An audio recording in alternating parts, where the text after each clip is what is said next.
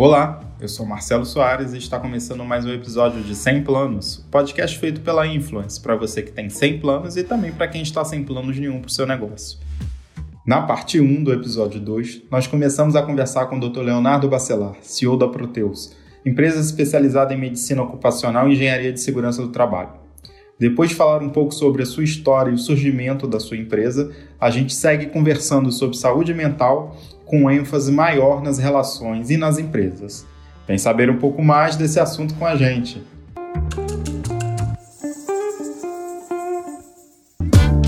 Agora, eu queria conversar com você uma coisa muito, já um pouco mais básica, porque na verdade você comentou da, é, do volume de clientes e de diferentes culturas que cada um tem dentro da sua empresa, mas tem um item específico que veio é, muito forte durante essa pandemia que impacta qualquer cultura, que é a questão da saúde mental, né?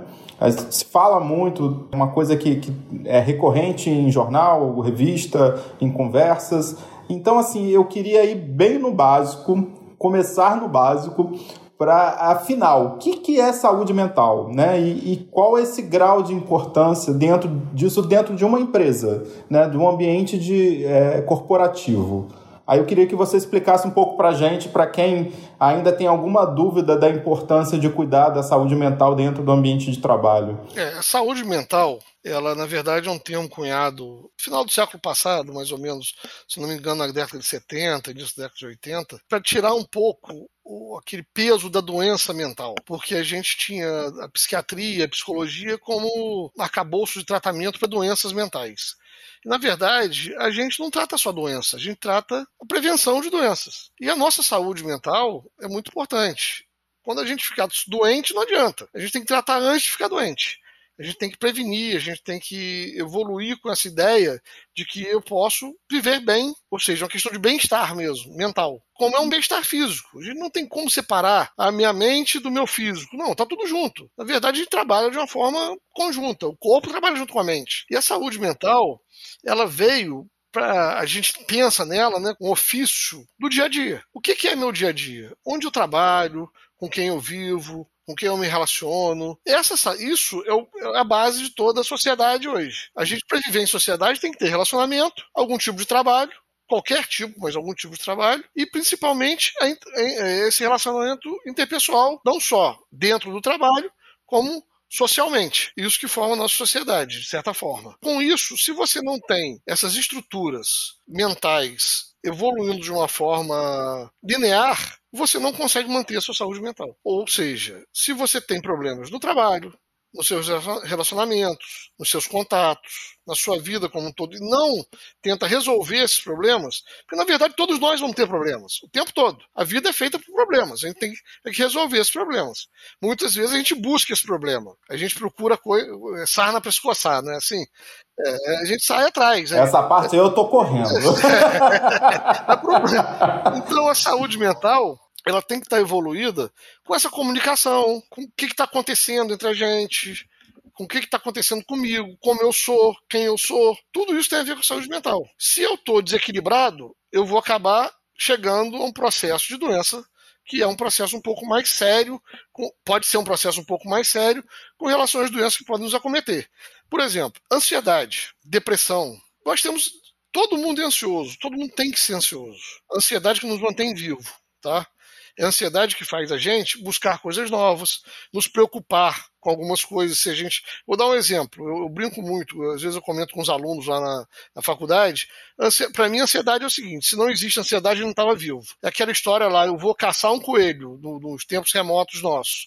Mas se eu não ficar preocupado com o leão, o leão me come e eu não como coelho. Então, a ansiedade é isso. Eu tenho que me preocupar com o leão. Mas eu não, não quer dizer que toda vez que eu vou caçar o coelho, o leão vai sair correndo atrás de mim. Mas eu tenho que saber que ele existe.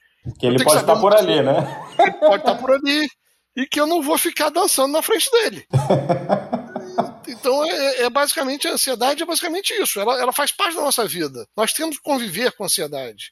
A partir do momento que essa ansiedade passa a prejudicar nossos atos como um todo, nossa vida, nossos relacionamentos, nosso trabalho, aí ela se transforma em doença.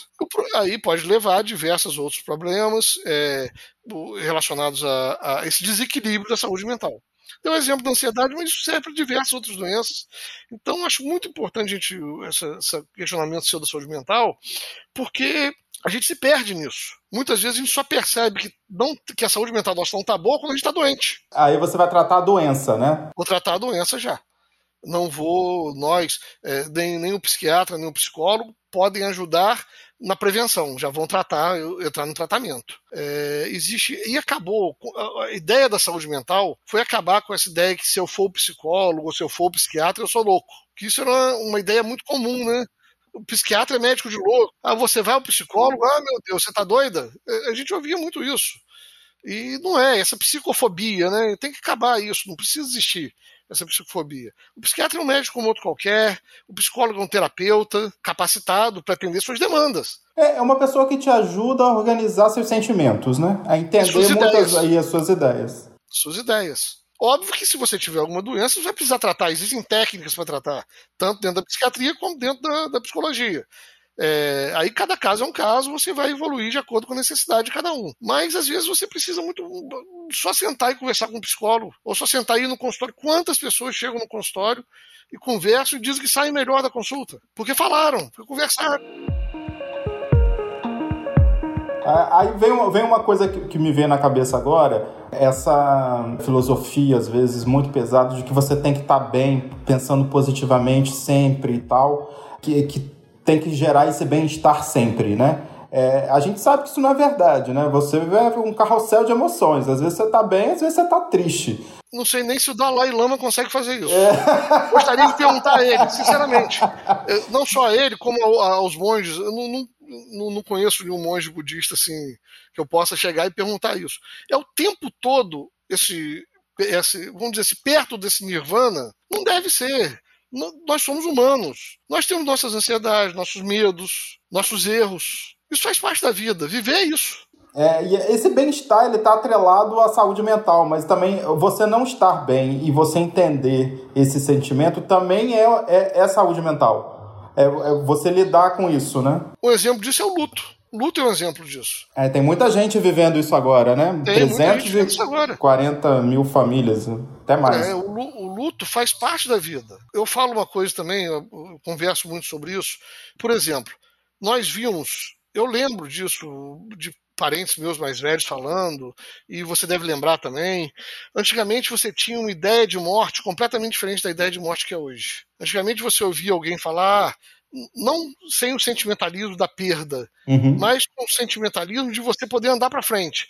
Fulano de tal teve, vovó, não sei das contas lá, teve dez filhos, só cinco vingaram. Quantas vezes a gente ouviu falar isso? É, sim. Ainda mais no interior, sim. É, no interior, no interior mesmo. Tô falando, nós, nós somos do interior, né? Então você tinha uma ideia de morte, com uma morte. Eu estou dando esse exemplo, tá? Mas a gente podia é, outros exemplos. Exemplo de você perder um pai, você perder uma mãe.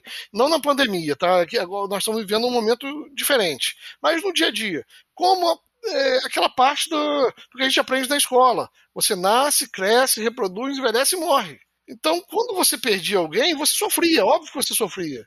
Mas você dava o passo seguinte e seguia. As doenças infantis matavam as crianças. É, com o advento dos antibióticos, depois da Segunda Guerra, das vacinas depois, é, você a mortalidade infantil caiu muito, caiu absurdamente. Nós não estamos preparados para viver com a morte, para pensar na morte. Então o luto hoje é, um, é uma situação muitas vezes que você não sabe vivenciar. Você não sabe que você precisa passar por aquilo, por aquele momento seu de perda. E é óbvio que depois você tem que enfrentar e seguir a vida. E quando você não, não sabe viver com isso, você acaba ficando doente com isso. E prorrogando um período de luto que vai entrar em ansiedade, depressão.